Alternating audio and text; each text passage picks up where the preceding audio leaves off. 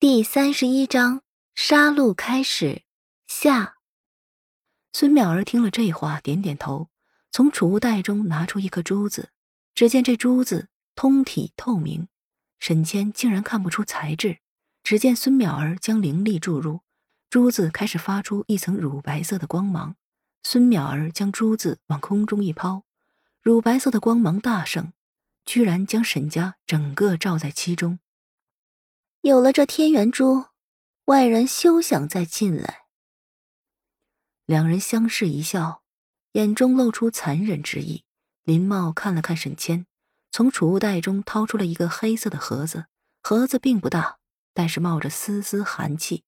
盒子打开，里面是个通体白色的小虫子。沈谦见了，面色大变。沈兄，好福气啊！这天寒蚕可是老祖赏下来的，对修士那是大补之物。我这里也就这一只，一直当宝贝藏着，别人我可舍不得给。沈兄，请吧。”林茂笑盈盈的说道。“林茂，我已经投靠了林家，难道还要如此试探吗？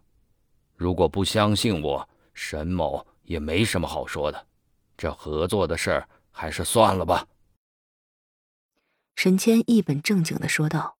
室内的气氛瞬间凝滞了起来。沈兄说笑了，我们的事情你全数都知道，现在想要抽身，恐怕来不及了吧？”林茂笑着说道。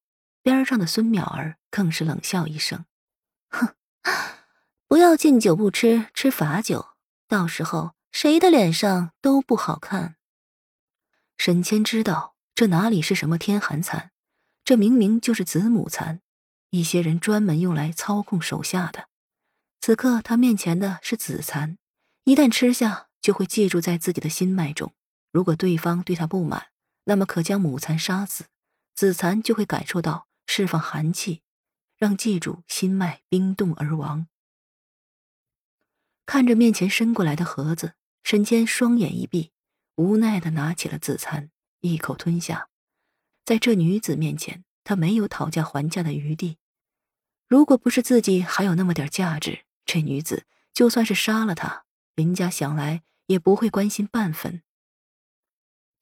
沈谦将心中的羞辱压下，只是这紫蚕下肚，以后要想脱离沈家的控制，就不是那么容易了。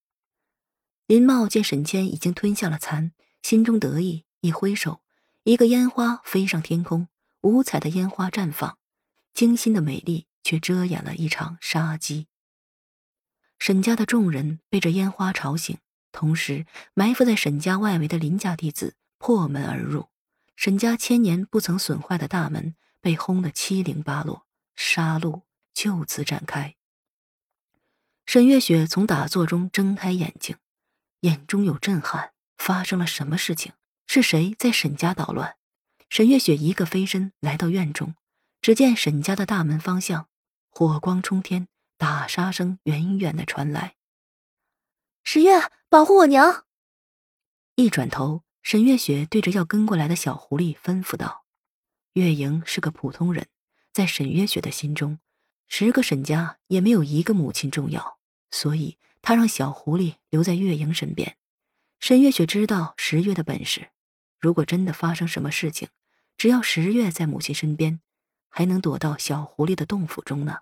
相信谁都不会发现的。十月知道沈月雪的想法，对着沈月雪点点头，转身去了月莹的身边。沈月雪看了母亲一眼，只见月莹对她挥挥手，沈月雪才义无反顾地朝着大门奔去。要去看看到底出了什么事情。小剧场开始喽！十月，话说你的戒子空间的外形到底是什么？你猜？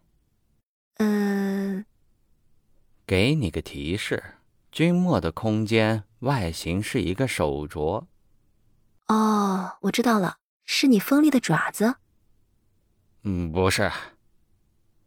那是你尖锐的牙齿？也不是。嗯，它是我身上最美丽、最高贵、最雪白的一根毛发。呃，变态的思维，果然不是我等能理解的。